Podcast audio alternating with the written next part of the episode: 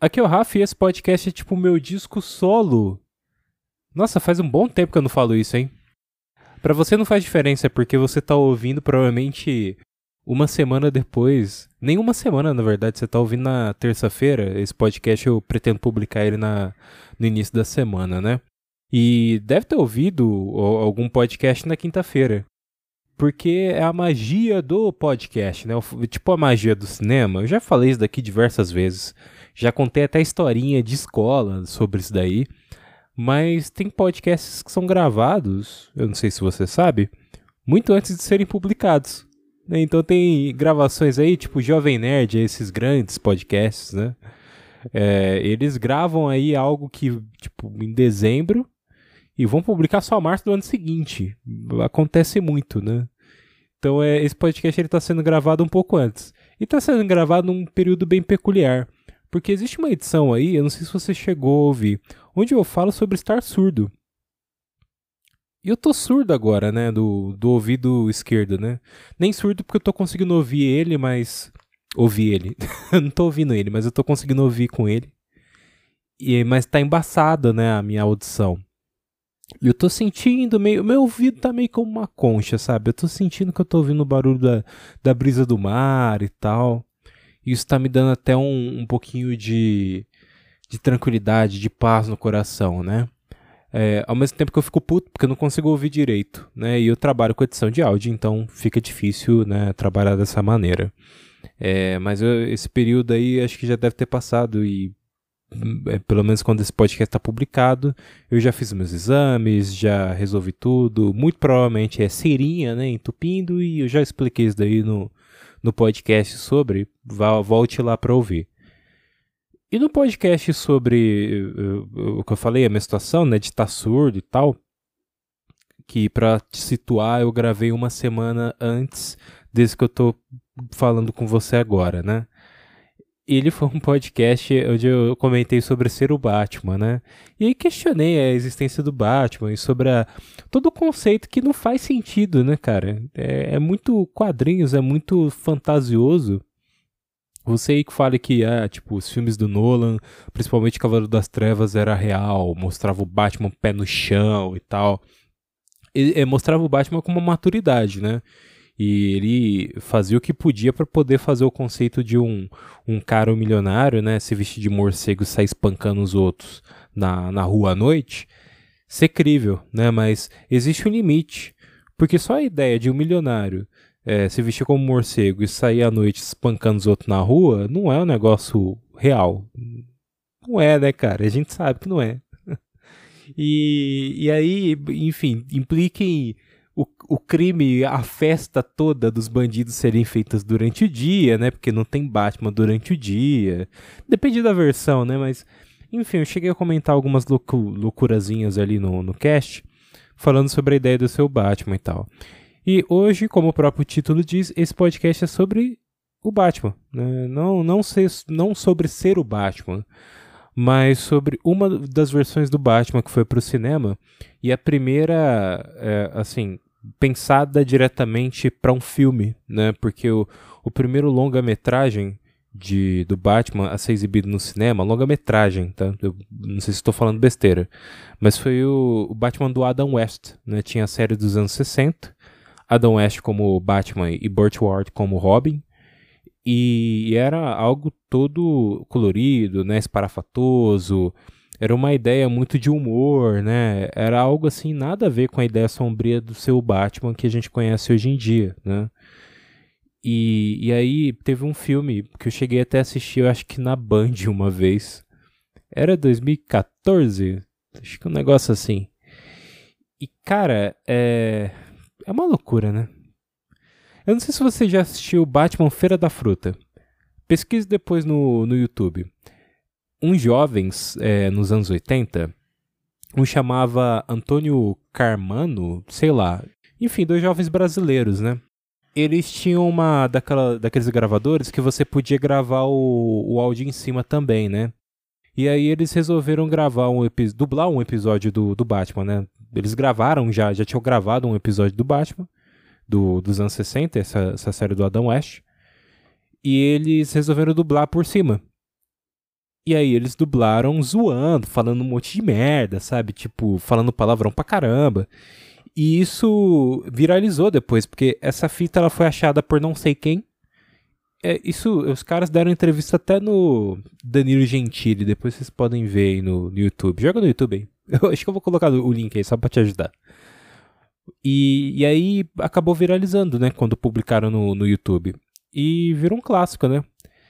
E, cara, a série original por si só já era zoada. Fazer zoeira em cima não era um negócio muito difícil, né?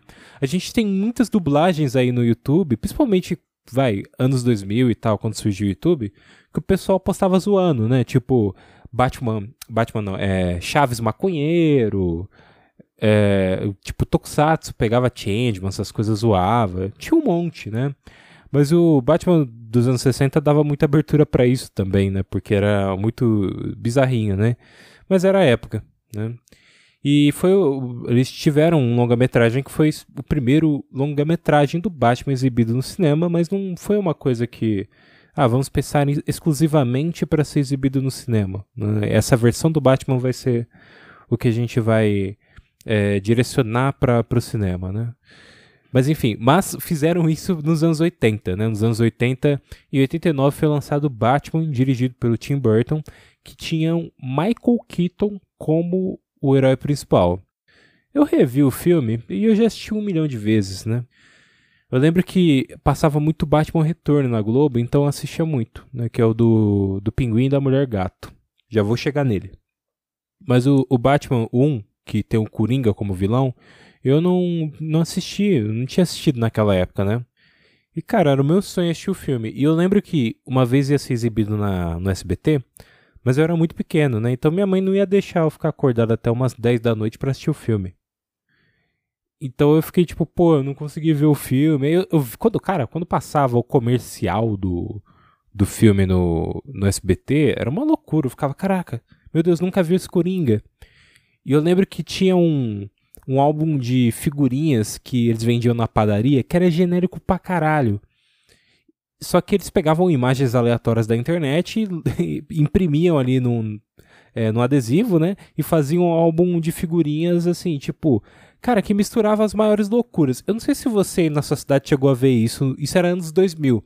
Mas os caras, eu não lembro quem que era, mas os caras pegavam e faziam um, um álbum muito genérico a ponto de misturar cinema, tipo Batman, e colocava o dos anos 80, que era do, do Michael Keaton, colocava o do, do Christian Bale, que é, na época era 2005, acho que não tinha nem o Cavaleiro das Trevas ainda, era só o Batman Begins. Colocava, tipo, Batman Begins, e a novela da Globo, Celebridade. Eu lembro que tinha figurinha do Celebridade, cara. Era algo nada a ver. E os caras faziam um álbum, tipo, todo misturado e tal. E eu lembro que nessas imagens aleatórias que eles pegaram, eles pegaram e fizeram um, um álbum que tinha uma figurinha lá do Batman. Do Batman, não, desculpa, do. Do Coringa do. Do Jack Nicholson, né? Que é dessa versão de 89. E eu não tinha visto nunca. Eu fiquei assim, caraca, nossa, esse é o Coringa. Tipo, o Coringa original. Porque na minha cabeça, tipo, eu assisti o Batman, o Retorno, eu sabia que ele era o segundo, porque ele tinha o nome Retorno. Eu falava assim, pô, o Batman retornou de algum lugar, né? Deve, deve ter um início dele para ele retornar, né? E aí eu, assim, acabei vendo pela primeira vez o Coringa ali do Jack Nicholson naquele álbum, né? E aí, quando eu fui assistir pela primeira vez, foi só quando eu tinha 12 anos. Eu lembro que foi DVD pirata que eu comprei ainda. Né? É, não venha me não venha reclamar que você ah, Rafael, você era adepto da pirataria? Tinha 12 anos, né, cara? Hoje em dia não, hoje em dia jamais baixaria um filme. Jamais. Mas na época eu comprei um DVD que era aqueles clássicos, né? Você, o cara pegava e gravava diversos filmes no mesmo DVD.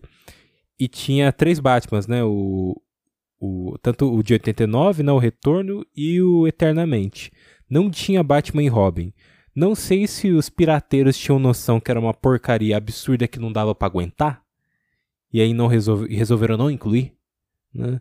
Ou, enfim, faltou espaço no DVD. Mas eu prefiro acreditar que os pirateiros eles tinham consciência de que não, Batman e Robin é demais. Batman eternamente é bom até, né?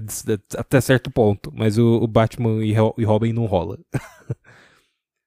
mas eu peguei e comprei o DVD, cara, é, minha, mãe comprou, né? A, a véia tinha que se redimir, né? Não deixava assistir o filme às 10 da noite, né? E aí foi lá, é, eu fui lá, o pequeno Rafael, colocar o DVD pra assistir e tal. E eu lembro que, cara, eu me maravilhei com aquilo. Foi um lance assim de estar tá assistindo à tarde, vendo o Batman e lutar com o Coringa do Jack Nicholson. E eu fiquei maluco, tipo, caraca, finalmente. E realizei um sonho, né? Então eu já assisti esse filme, cara, na infância, aí adolescência. Aí a gente vai assistindo ao longo dos anos, né? Só que, eu, pelo menos comigo, tá? Tem filmes que eu já assisti muitas vezes, mas depois de um tempo eu fico um um longo período sem ver, então eu não lembro direito, né? Tipo, cara, eu não lembro a última vez que eu assisti o Quarteto Fantástico de 2005.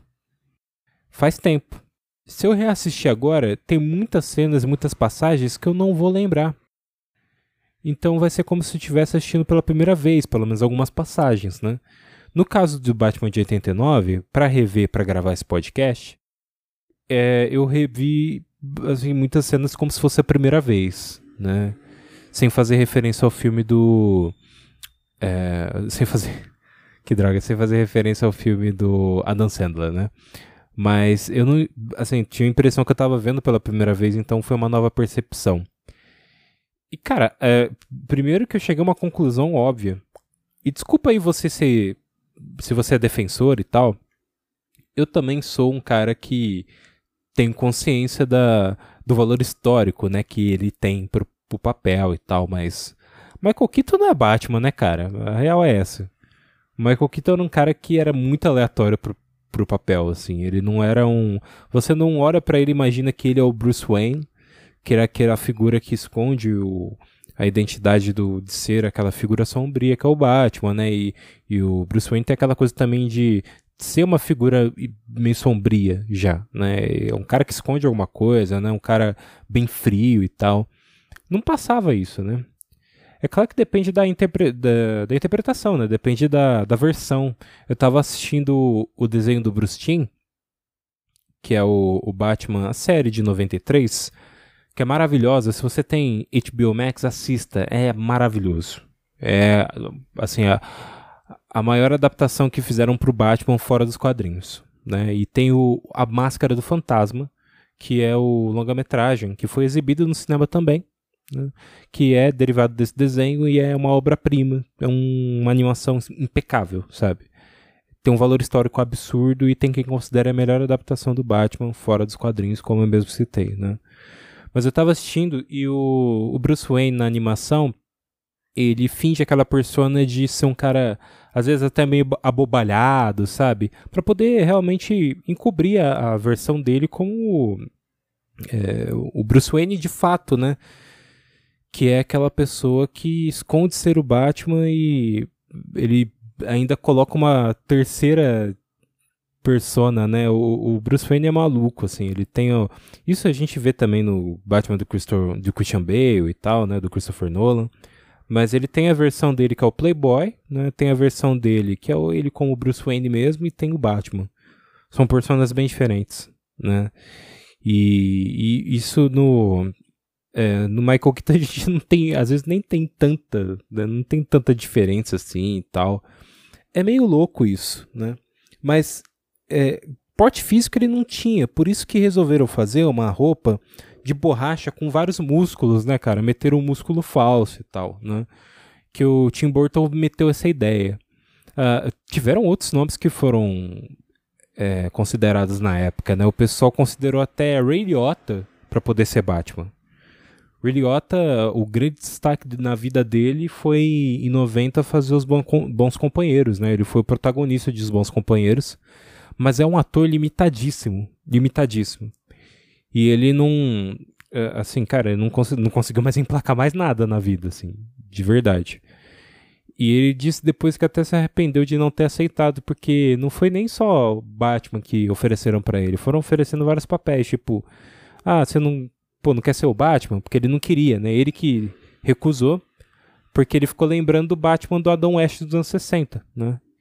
E ele ficou assim, ah, não, Uh, eu não quero fazer isso daí, vai ser zoado, tipo, Batman é um personagem, tipo, infantil pra caramba, não quero saber disso. E aí ofereceram para ele Harvey Dent, sabe? Ofereceram ele seu duas caras, né? E não, ele não, não aceitou. Ofereceram um Coringa para ele, foram oferecendo papéis assim, tipo, ó, a gente quer que você esteja nesse filme. E ele não aceitou. E hoje em dia ele diz que ele se arrepende. É claro, né? Porque ele nunca teve destaque direito no cinema. Né? Então fica, tipo, complicado pra. É, é aquela, aquela coisa, né? Tipo, a Molly Ringwald, que é a, a garota de Rosa Choque, né? Ela tá no Clube dos Cinco também e tal. Cara, ela já quase foi Harry Sally, né? Tipo, não Harry Sally, né? Ela quase foi a Sally no Harry Sally, né, Rafael? Mas ela quase foi a, a papel da Julia Roberts numa Linda Mulher. E eram filmes assim que, cara, hoje em dia é uma das. Essas duas que eu citei são comédias românticas impecáveis. E ela recusou os papéis. Então, tipo, quando foi anos 90, ela, cara, ela entrou numa maré de azar absurda. E hoje em dia o pessoal nem lembra dela direito. Então acontece, né? É, mas enfim, é, e teve vários outros nomes, né? Eu falei, não só o, o Ray Liotta. Tem uma listinha aqui. Tá? Kevin Costner né, foi considerado para Batman. Dennis Quaid, Inclusive, quando eu era criança, eu não sabia diferenciar quem que era quem, sabe? Kevin Costner e o Dennis Quaid, para mim, eram a mesma pessoa. É, William Defoe... William Defoe, a gente fala tanto que ele poderia ser o Coringa, né, cara? Porque ele é um ótimo Duende Verde. E ele já foi considerado para Batman, uma loucura. É, Bill Murray.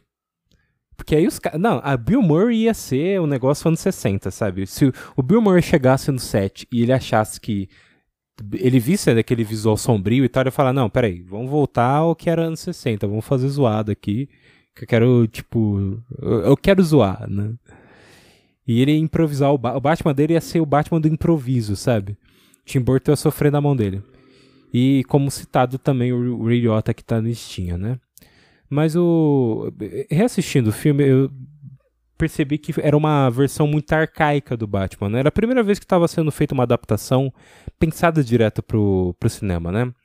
Então, cara, assim, a começar pela roupa, né? A roupa, ela, assim, não tem como você imaginar um cara de colã ser crível, ele ser, tipo, mega bombado e tal, e tomar, tipo, desviar de tiro. No cinema, a gente sabe que é difícil, né?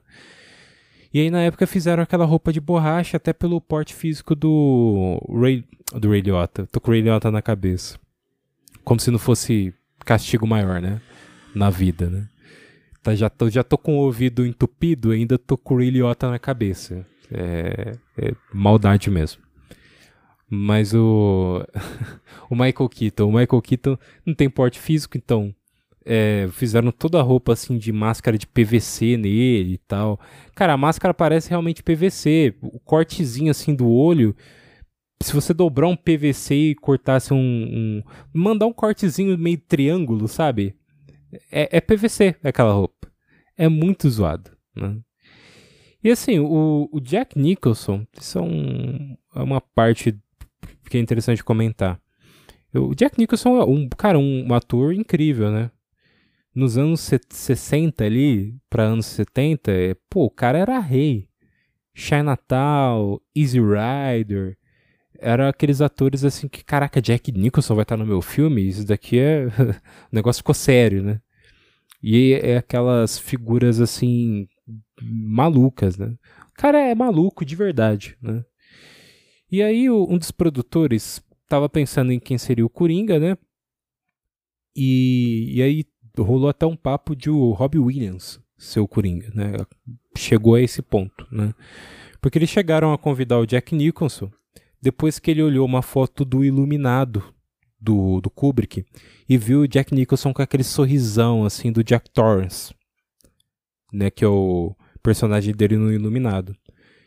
E aí ele falou assim, cara, olha esse sorriso aqui, pô, esse cara acho que manda bem de Coringa, né? Vamos chamar ele chamaram ele e aí ele meio que não sabia, pensou assim, ah, não sei e tal, né? Aí consideraram até Robbie Williams. Mas no fim ele acabou aceitando, né? E assim, a, a versão dele, ele mesmo chegou a dizer isso, ele imprimiu muito a ideia de um psicopata como Jack Torrance do Iluminado era. Então, você assistindo o filme, você percebe que ele está muito numa linha de o psicopata e uma versão muito dele do Coringa, que não tem problema nenhum, né? Só que, cara, tem coisas que me tiram do filme. Principalmente a parte visual, porque colocaram um sorriso de, de borracha no, no rosto dele, né? O, a ideia do filme é que o, quando o Jack Nippy, que é o personagem dele, né? Que não mudaram nem o nome, continua o Jack. Peraí, deixa eu tomar um gole d'água, porque... Cara, tava baixando Michel Temer aqui. Bom, é, o Jack Nip, que é o personagem dele, quando ele vira o Coringa, ele tinha, tipo, o rosto cortado, que o Batman acabou cortando de, o rosto dele e tal. E aí ele cai na axis química ali, no, nos produtos químicos, e fica tudo branco e tal. E aí ele vai num médico cirurgião da 25 de março, e o cara faz uma cirurgia nele e ele fica com o rosto todo esticado com um sorrisão. E aí o Jack Nicholson fica com um plástico no rosto, né? Um, uma borracha, na verdade, nem plástico com um sorrisão alargando a boca dele. E aí sempre quando ele vai falar até normal, fica com um sorrisão. E é muito bizarro, cara, porque ele não tem, tipo, descanso no sorriso. E isso, principalmente pro ator, atrapalha muito. É muito zoado. Né? Isso me tira muito do filme. Eu entendo o conceito. Pô, o Coringa, ele ri pra caramba, mas não vale, né? E aí eu fiquei mais puta ainda. Que tem uma cena que o, o Bruce Wayne ele lembra quando os pais dele foram mortos, né? E aí ele percebe que quem matou os pais dele foi o Jack Nip, né? Foi o Coringa. Que é uma mudança que o Tim Burton fez no filme. Né? O Tim Burton resolveu mudar o.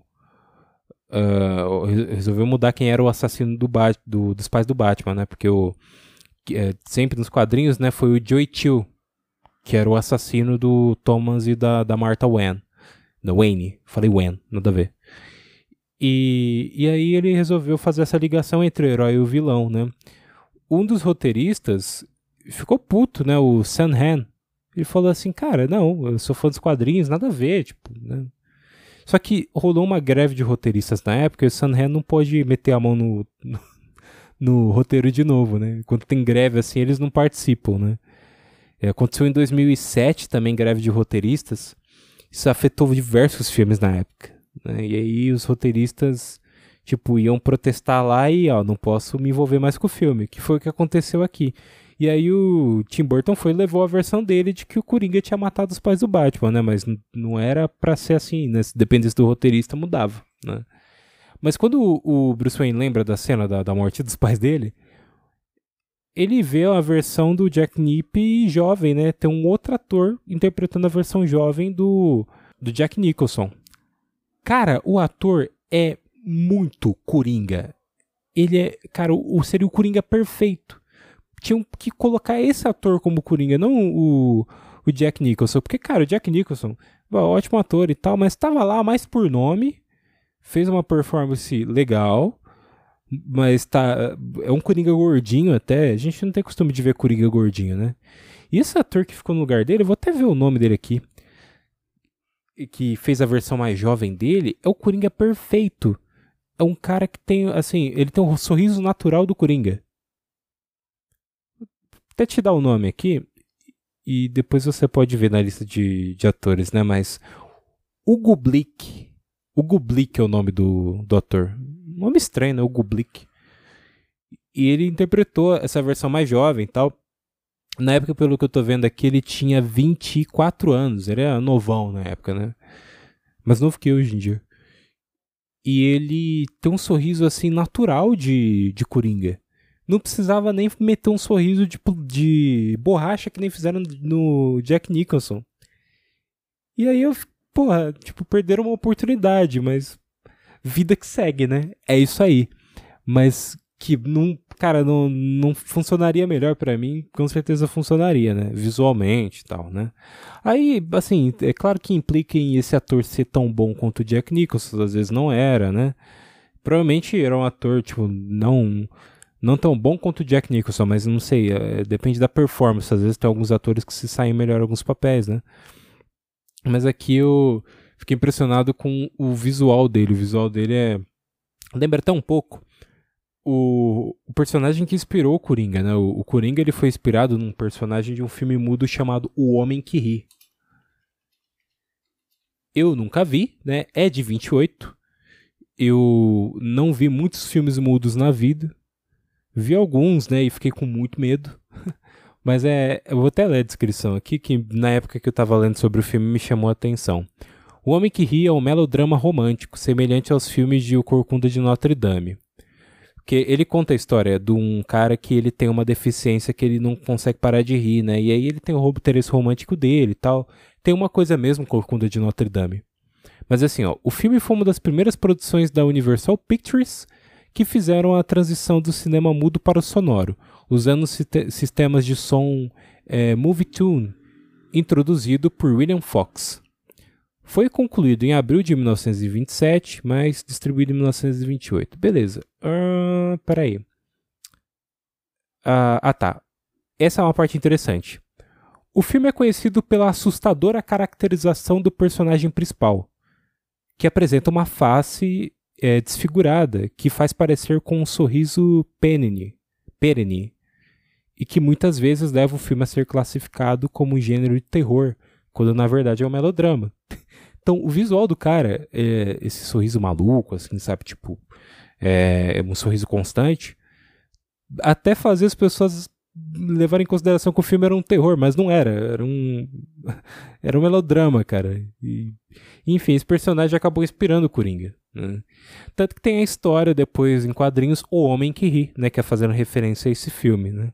Então esse ator aqui, o Hugo Blick, que interpretou a versão jovem do Jack Nicholson no, no Batman de 89, ele tem muito esse visual, assim, o Homem que Ri, né? Um sorriso natural de Coringa e tal, né? Ser mais magro, os olhos, assim, tenebrosos, né? As sobrancelhas. Enfim, eu vou parar de falar do cara parece que eu me apaixonei por ele. Agora não dá pra voltar no tempo e pedir pro Tim Burton usar ele como o, Coringa, né? Aí não rola. Mas enfim. E, assim, entre as, as minhas anotações, cara, é, sobre performance, a Kim Basinger tava horrível no filme, cara. Ela tava muito ruim, cara. Assim, eu não sei até o direcionamento que deram para ela na interpretação mas ela a todo momento tá histérica, gritando. É uma coisa que eu não gosto, sabe? Eu tenho um, um problema quando a mocinha em perigo ela tá ali só pra ser salva. É, agora é o meu momento feminista, tá? Se você, se você vai se sentir ofendido, não, tem, não tô nem aí.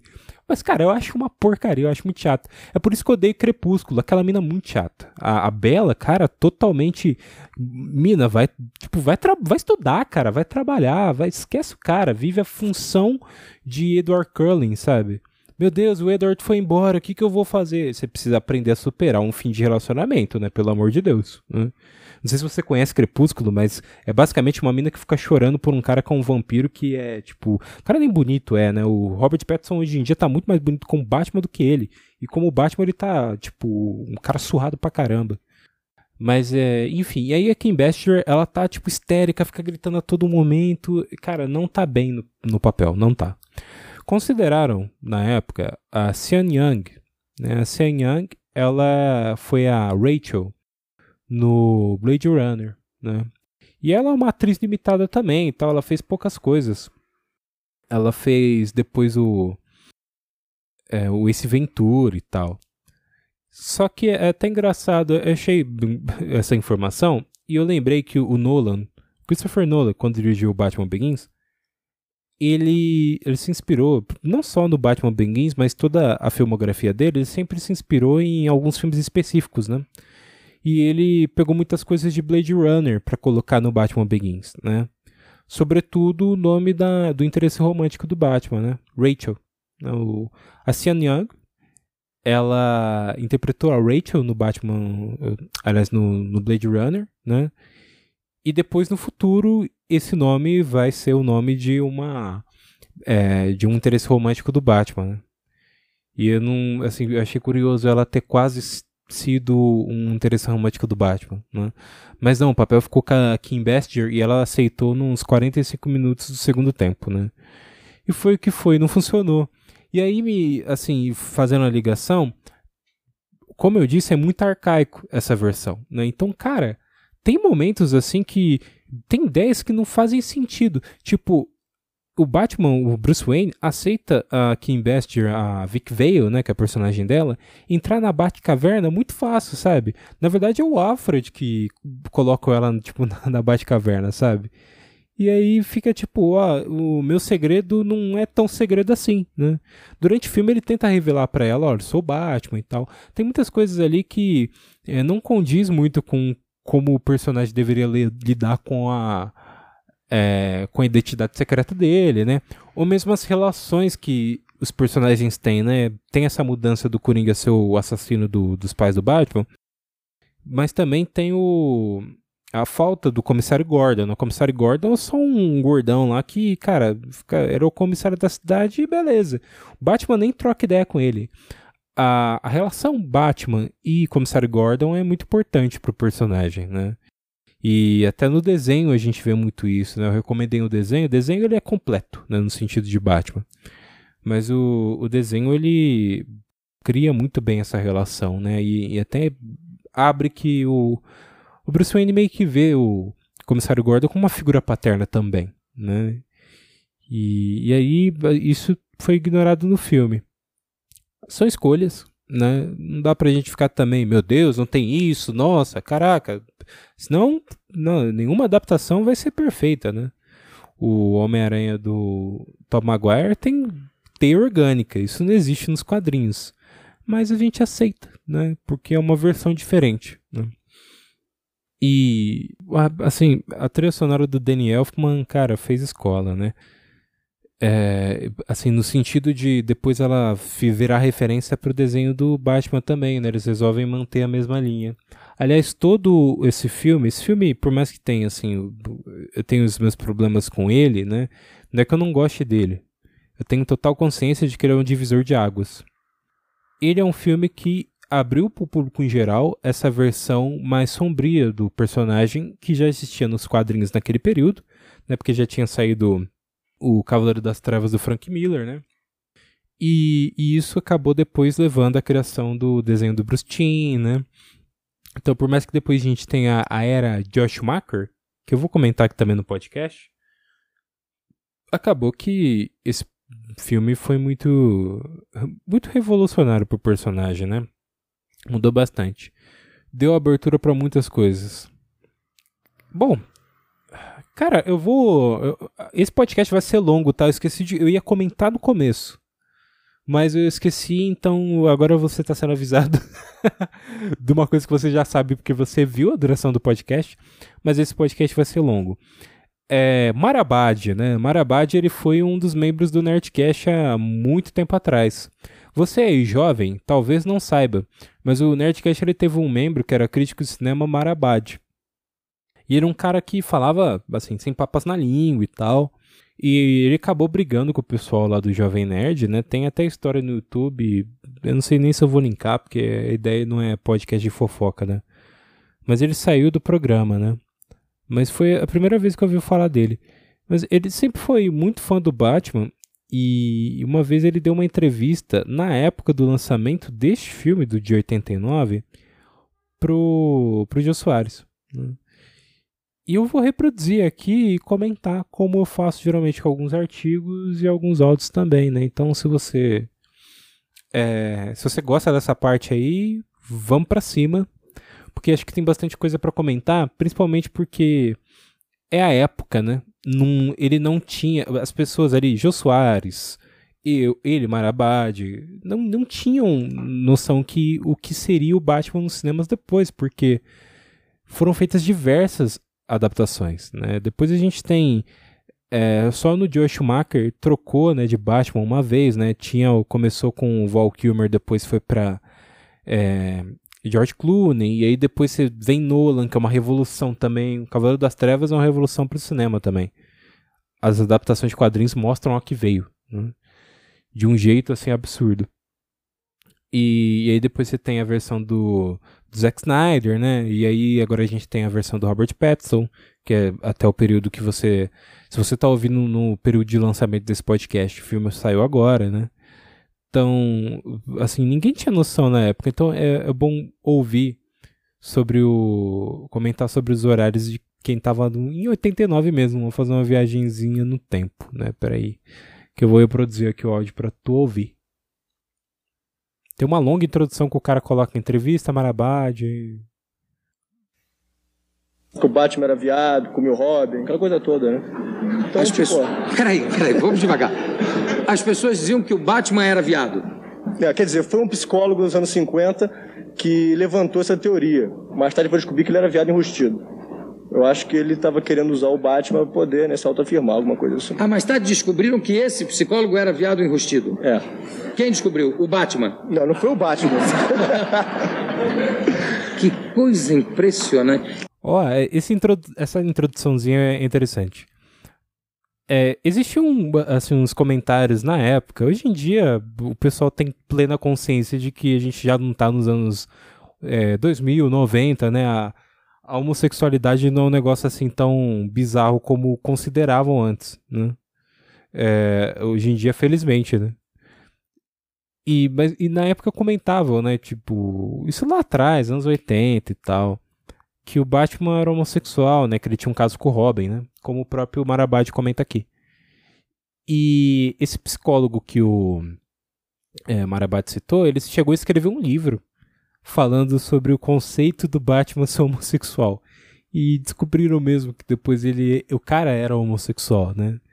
que é a velha história do cara que, não, eu sou macho pra caralho, não sei o que. Aí o cara é, você descobre que ele é homossexual, né? E ele é, fica nesse negócio de preconceito e tal, fica querendo lutar contra os homossexuais porque ele é, né? Então, é. Enfim. Olha, e diziam que o Batman tinha caso com o Robin. É, diziam isso, né? Mas olha, o troço começou assim. Eu queria fazer um fã-clube do Batman, eu e uma, uma galera lá na, no Rio de Janeiro. Foi mais ou menos isso em 82 mas só que não funcionou. Que um cara que ia para os Estados Unidos, ele coletou uma grana da rapaziada, foi que comprar vários merchandise lá nos Estados Unidos e trazer. Nunca mais voltou com dinheiro. O cara era mais para Coringa que para Batman, eu acho. Era mais para Coringa. Deu uma morcegada em vocês. Isso aí. Aí eu... Ó, oh, se liga, e fizeram isso com Danilo Gentili. Ele tentou abrir o Comedians, que era um clube de comédia que ele tinha aqui em São Paulo, nos Estados Unidos fez parceria com outro cara aí, e aí o cara aparentemente pegou o dinheiro dele, teve um lance assim. Olha, deixa eu ver isso aqui, eu acho que é verdade, né? Eu ouvi essa história, eu não quero ficar reproduzindo fake news aqui. É, Danilo Gentili. Aqui, ó, Danilo Gentili e Diogo Portugal vencem processo milionário nos Estados Unidos. Após quase quatro anos, os humoristas Danilo Gentili e Diogo Portugal venceram um processo judicial movido por ambos nos Estados Unidos. É, como essa coluna publicou com exclusividade de 2017, o processo foi movido contra um casal que teria ludibriado ambos na construção e instalação de uma casa noturna de stand-up em Orlando, na Flórida. O... eu vou deixar o link. Espera lembrar, né? Às vezes eu esqueço. Perdão. É, se eu esqueci, perdão. Mas o Danny Gentili realmente, ele e o Diogo Portugal, né? Ia lançar o Comedians lá em Orlando e foi um casal, na verdade. Bizarro. Mas enfim, não foi só o Marabate que foi ludibriado aí no, no grupo dele de Batman, não. Fiquei pensando, pô, só se fã clube não vai funcionar. Hum. Tem que dar dinheiro, tem que levar dinheiro, entrar, inscrição, carteirinha. Não vamos fazer uma coisa séria. O que, que o Batman faria numa situação dessa? O que, que o Batman é? O Batman defende o crime. O Batman, ele luta pela sociedade. O Batman defende o crime, o, o Mário.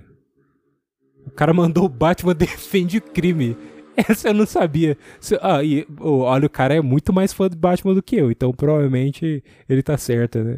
Isso não pode é mais igual justa, então queremos a Liga Maçônica. Que ninguém dá mais dinheiro e a pessoa tem que fazer seis boas ações por ano. É poder... Seis boas ações? Quais foram as seis boas ações que você fez esse ano?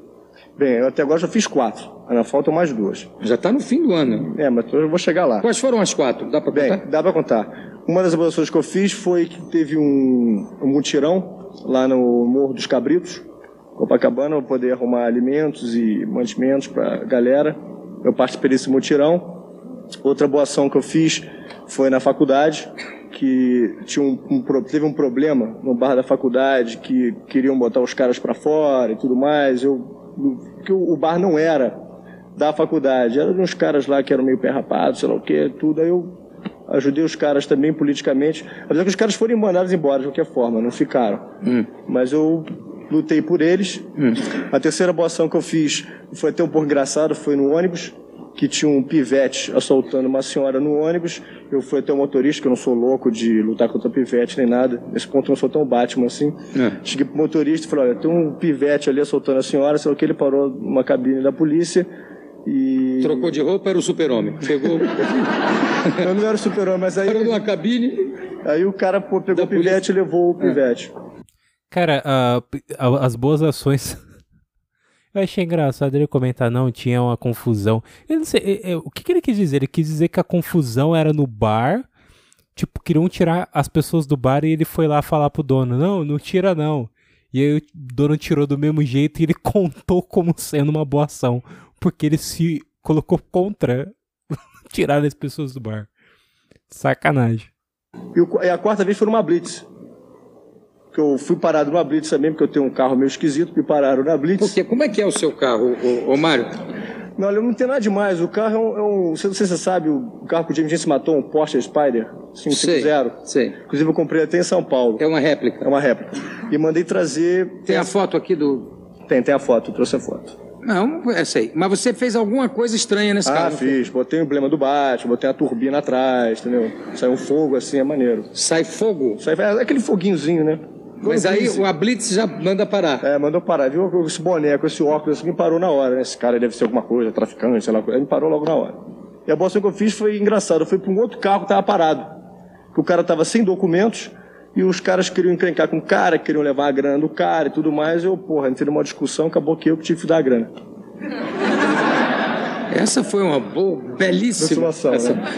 Ô, Mário, você, tá, você faz o quê? Você estuda, você é publicitário, você... Estou me formando em publicidade agora no final do ano pela PUC. Você está com que idade? 25. E você anda sempre vestido com alguma coisa do Batman? Sempre que possível, né? Porque... E quando é que não é possível? A gente vai alguma coisa assim no casamento e tudo mais, não fica muito legal ter vestido de Batman. Eu boto uma cueca do Batman e tudo em cima. Foi uma cueca do Batman? É, uma coisa por dentro pra ninguém saber. Mas alguma coisa do Batman ah, tem? tem que botar. Algum morcego, alguma coisa. Como é que é a cueca do Batman? Eu não vim com nenhuma aqui, senão eu te mostrava, mas. Ó, é. É impressionante, porque essa época, ela não. Cara, a gente tá falando de um período assim muito distinto, né? Mais de 30 anos atrás, né? Nessa época, principalmente, a nerdice, a cultura geek, não existia, né? Ela existia, mas era muito de nicho e era tratado como um negócio meio freak, né? Uma vez eu, eu, conversando com um colega meu, o Gil, do, do Bondcast e TokuCast, né? Ele comentou que, tipo, na época que ele consumia muito tokusatsu, né? Quando ele consumia muito coisas é, do, do mundo geek, nerd, quadrinhos, esse tipo de coisa, era considerado mais freak mesmo, né? As pessoas viam como, tipo, ah, é artigo mais para criança, né? Coisa mais, tipo, que está consumindo, tipo, super-herói, é infantil, né? O pessoal via dessa maneira. E, né, assim, a entrevista tem esses pontos, né, do pessoal tratar. Tem até um comentário aqui no YouTube, o cara falando assim, ó, dá para perceber como a cultura nerd era algo alienígena nessa época. A plateia parecia quase desconfortável. Ah, não vou dizer que os caras estavam mal, porque, tipo, nossa, o cara tá vestido com roupa de Batman. Mas não era algo comum. E o, o Gil Soares perguntar como é que é a cueca do Batman. Cara, hoje em dia você vai na Renner, você vai na Riachuelo, você acha fácil isso daí, né? Tipo, cueca do Batman, esse tipo de coisa é um negócio assim que você vai ver sempre, né? Tipo, roupa. Hoje em dia cultura geek e muito pela internet também, o que a gente vive hoje em dia, né? A gente vai logo, que nem eu reclamo sempre aqui nesse podcast, logo logo a gente vai estar no ambiente virtual do metaverso. Eu vou chegar lá e eu vou meter capa do Batman e tipo um, sei lá, vou meter todo um visual nada a ver comigo e é isso daí, a gente. Hoje em dia a gente. Pô, se pintar cabelo de azul na época, acho que devia ser um negócio absurdo, né? Hoje em dia, pô, se eu quiser meter aqui um platinadão final do ano, tá de boa. Então é isso. Eu vou, eu vou avançar um pouco, né? Eu vou tirar aqui o. Ele tá dando entrevista e tal, mas tem uma parte que ele comenta do filme.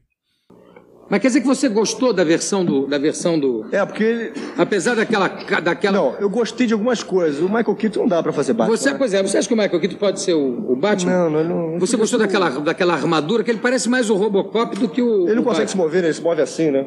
No filme. Eu vou levantar a cabeça ele faz assim. É. Ele não consegue se mover. E o Robin. Pô, parada aqui. É, eu comentei da roupa, né? O músculo até tá de boa, né? Tipo, dá um enchimento. Porque se você reparar na roupa do Tom Maguire tem uns musculozinhos assim, né? Só um contorno, um desenho assim. Pra uma sombrinha, né, de, de músculo para poder dizer, ó, oh, esse cara é definidaço, mas a gente sabe que não é assim, né? Não é o músculo dele. Agora o problema principal da roupa do Michael Keaton é que ele tem a roupa toda emborrachada, então ele não consegue virar pescoço. Então ele vai, tipo, olhar para cima, cara, ele tem que virar o corpo todo dele junto, né? E esse problema permaneceu durante muito, muito tempo. Esse problema foi até agora o, a versão do Christian Bale, que no Cavaleiro das Trevas ele pede um, uh, uma roupa pro Lucius Fox, que aí ele consegue virar o pescoço, né? Que tem mobilidade e tal, né? E essa mobilidade, inclusive, vai até deixar mais vulnerável a facas e, e balas, né? E, isso é comentado no filme, né? É, ali tinha um sentido muito mais de que é uma armadura mesmo, assim como a versão do Keaton também, mas é, era uma limitação, é reconhecida pelo personagem, né? Finalmente, né? Porque nas outras versões não era, né? O Val Kilmer também herdou isso, o George Clooney também herdou isso, né? E aí vai pro. Hoje em dia a gente não tem mais esse problema, porque é, o Batman já é pensado já pela mobilidade e tal a versão agora do Robert Pattinson. No momento que eu tô gravando esse cast, eu não assisti o filme. Né? No momento que eu tô gravando o filme, nada a ver. No momento que eu tô gravando esse cast, eu não assisti o filme. Mas nos trailers já dá pra ver. O. É, a, assim, eu sei que tem muita gente que odeia o, o Batman vs Superman. Eu também sou, tá? Se você odeia o filme, tamo junto. Eu acho uma porcaria. Mas eu, não dá pra reclamar do. É, do Ben Affleck com Batman, né? Ele mandou muito bem e visualmente também é um visual muito bom para Batman, né? A cena de luta dele, né, com os vários capangas, aquilo lá é uma das melhores cenas do Batman no geral. Né? E você vê que ele tem mobilidade, que ele consegue virar pescoço e tal, ao mesmo tempo que a roupa ela tem ali todo um visual que, pô, você vê que é um negócio de armadura, né? Mas é, não fica tão é, tão problemático, né, na hora da interpretação, ou você se perguntar se ele não tá conseguindo virar o pescoço, como ele consegue desviar de um golpe. Né? A verdade é essa. Não tem no filme. É porque o Robin originalmente não existe, ele foi criado para amenizar o Batman. Senão o Batman, eu expliquei que o Batman ia sair do ar. É. Então, com isso, começaram a escutar tanto que o Robin tem as roupas alegres, é amarelo, Gay, verde, é, roupas gays. Quer dizer, você vai chegar à conclusão que o menino, que o Robin era viado mesmo ou não? Eu não sei se o Robin era ou era viado. Sei que foi, uma, foi um artifício para poder manter o Batman no ar. Mas se alguém fala para você, Mário, chegar assim e dizer, ah, sabe do que mais? Esse Batman era um viado, você. É que a gente fala Liga reage? Maçônica. Não, eu não reage. É aquilo que eu faço. A gente procura. Prime... Primeira coisa da Liga Maçônica é levantar o astral do Batman. Mostrar o Batman, que é o grande. Primeira coisa que a Liga Maçônica faz é levantar o astral do Batman. Chega de manhã, liga na casa do Bruce Wayne. Aí, Bruce, meu velho, tá bem?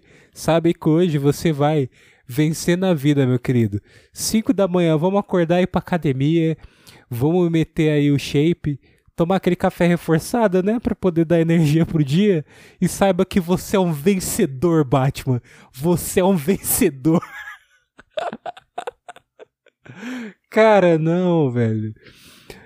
Aliás, antes, né? O Gil Soares, não, mas o Batman é viado mesmo, não sei o quê. Cara, você vê, os tempos mudam, né?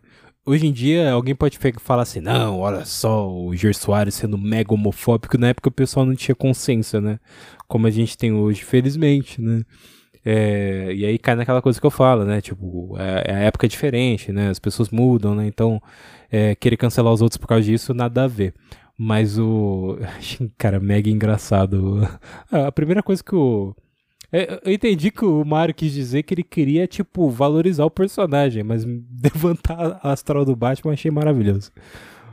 Grande super-herói de todos os tempos, que o Batman é um super-herói humano. Não tem superpoderes, é terráqueo, usa a cabeça. Concordo? Mas aquele cinto de utilidade não está na Terra, aquele, né? É, não, aquilo ajuda, né? Ele tira tudo dali. Né? É não, tecnologia.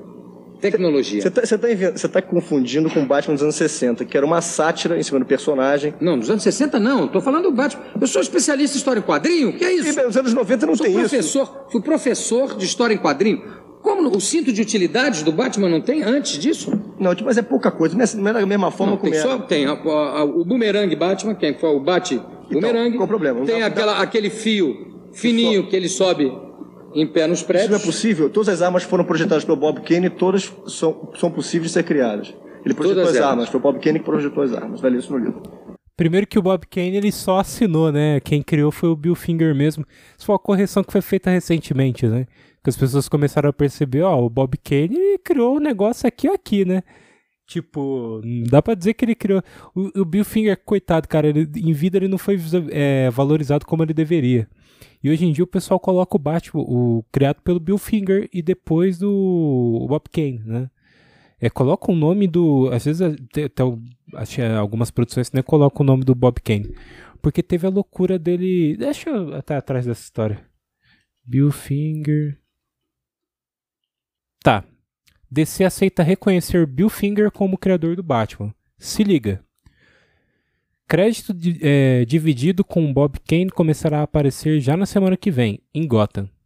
Que Gotham existe? Não, eu tô viajando. Enfim. É, a partir da nova temporada de Gotham. Ah tá, Gotham série. Eu pensei por um segundo que a cidade existia. Que começa na próxima segunda-feira da estreia de Batman vs Superman. Esse, esse artigo é de 2015, né? E eu vou deixar o link aí também, é do Omelete e tal. A DC Entertainment divulgou um comunicado hoje que informa que o Bill Finger também aparecerá na menção é, a partir de agora, né, como criador do personagem.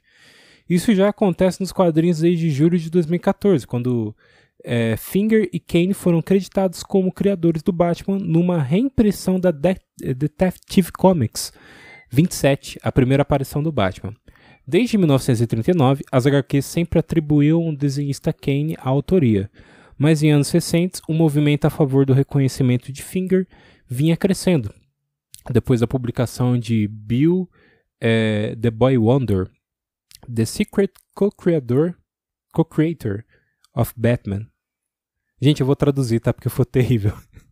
Bill, o, o garoto maravilhoso Bill é o co-criador, o, o co-criador secreto do Batman. Cara, eu fui falar inglês agora, foi terrível. Enfim, tem um livro que ele fala sobre a é, sobre toda a verdade de Bill Finger, na verdade, ah, na verdade, ser o criador do Batman. Gente, esse cast tá enorme. E, cara, eu invejo quem grava podcast sozinho e fala mais de uma hora. Chega uma hora que eu tô cansado. Tem um pessoal que faz aí podcast sozinho e fala por mais de uma hora. E é uma coisa que eu ainda tô aprendendo, né? E como esse podcast eu não tenho pretensão em acabar com ele, vai chegar um momento em que eu vou estar tá nesse nível também. Eu vou até sambar na cara dessa rapaziada, falar assim, ó, toma aí, ó, tô gravando podcast de 5 horas direto e você aí você aí suando para gravar duas horas e meia falando sozinho. Chupa. Mas por enquanto não é essa época, né? Não vou acabar o cast agora. Aliás, vou acabar o cast. A minha ideia era fazer um cast ainda sobre o, o Batman Retorno, mas eu não vou fazer nesse episódio porque tá muito longo. Vou separar. Ai, Jesus, mas o. Enfim, o Bill Finger, em resumo, Bill Finger hoje em dia ele é o. É considerado o criador do Batman primeiro do que o, o Bob Kane. Cara, tem mais coisa aqui do, do Mario pra ouvir? Só pra. Agora, o que não é possível é o seguinte: você pegar um refletor e projetar a imagem do Batman. Aquilo não é possível fazer. Concordo. Mas eu tenho um pouco de fantasia não, também. Não, né? então concorda que aquilo é impossível. Eu falando que o Batman, você está falando de cinto de utilidade. O cinto de utilidade Sim, mas o projeto... Ah, fica nessa discussão que eu vou deixar o link aí. Inclusive, créditos, né? Silvio Ribas. Silvio Ribas, na internet, ele é um dos caras mais antigos a falar sobre Batman. Eu lembro que quando eu era bem criança mesmo, em 2008, quando saiu o Cavaleiro das Trevas, eu ia na Lan House, pagava dois reais pra ficar uma hora, e aí eu colocava Batman no Google. E aí eu caía sem querer no Batcash, que é até um abraço pro Matheus, é, Matheus e Ismael, né, que eram os donos do, do podcast na época. Eles publicavam várias notícias e tal, e faziam um podcast sobre o Batman, né? De 2008, cara. Podcast de 2008 eles começaram, é uma loucura. Acho que eles começaram até em 2007.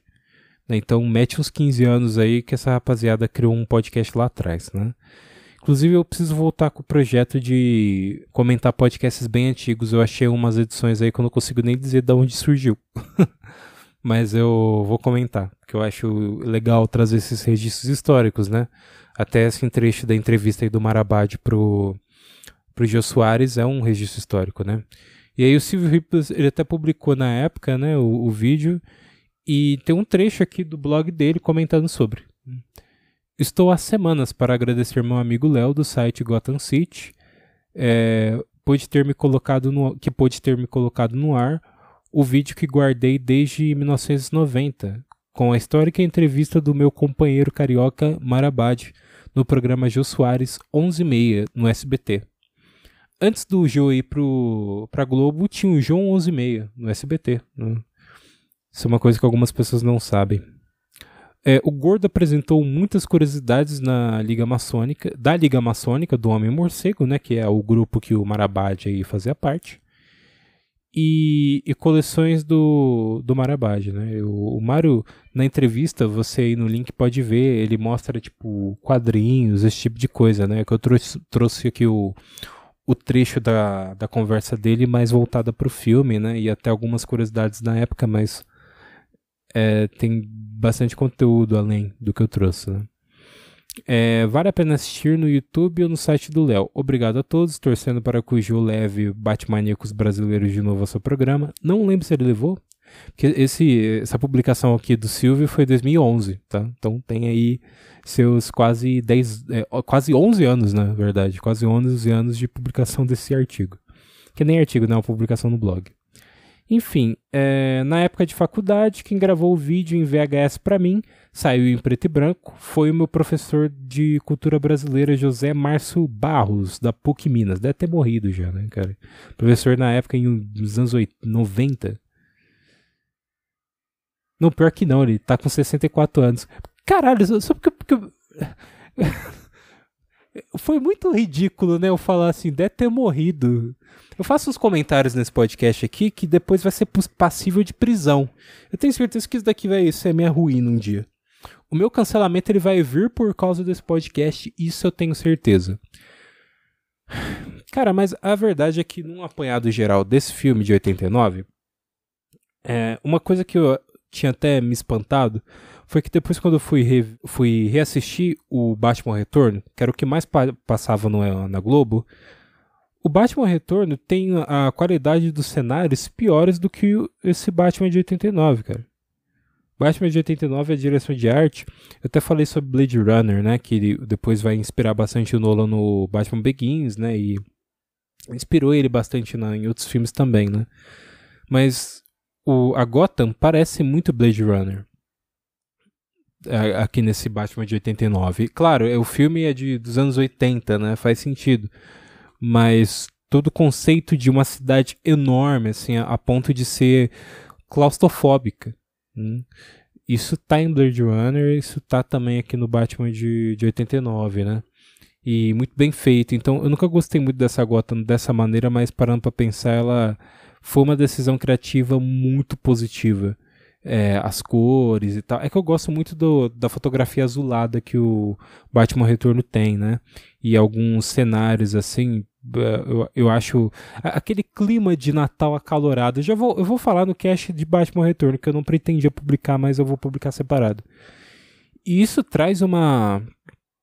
É, traz um ponto positivo para ele, mas o, a construção dos cenários, cara, acaba sendo até pobre comparado a esse de 89.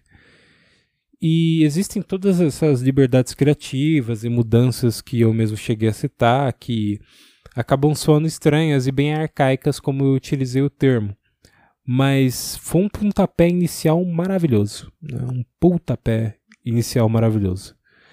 É, o Tim Burton ali ele não fez ainda o filme que ele que você vê realmente toda a o conceito criativo dele, né? Até as bizarrices que só o Tim Burton gosta de, de colocar.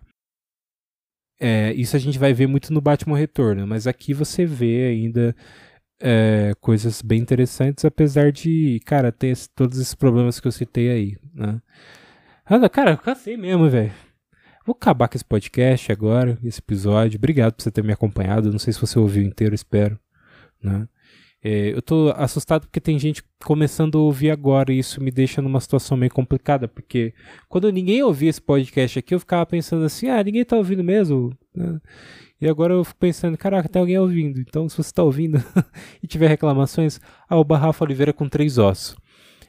É, e podcast sempre às terças-feiras e quintas-feiras.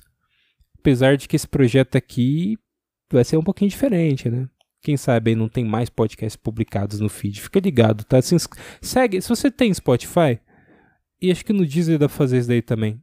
Clique em seguir, porque às vezes pode ser que eu publique podcast a mais.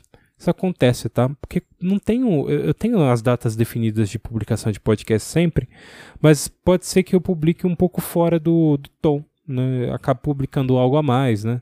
Porque aqui é meio que a reunião de áudios, né? Em formato podcast, tem apresentação, tem tudo, mas às vezes eu quero incluir mais coisas. E aí é bom que você não perde, né? Principalmente porque esse podcast aqui era para falar sobre dois filmes, era para falar do Batman Retorno também. E eu já tô uma hora só falando do primeiro. E, enfim, não tem que. Eu não tenho nem que sentir. Sentir remorso disso, né, cara? Tem conteúdo, vai comentando. É isso, obrigado, viu? Até o próximo episódio. Aí o próximo eu vou falar sobre o Batman Retorno.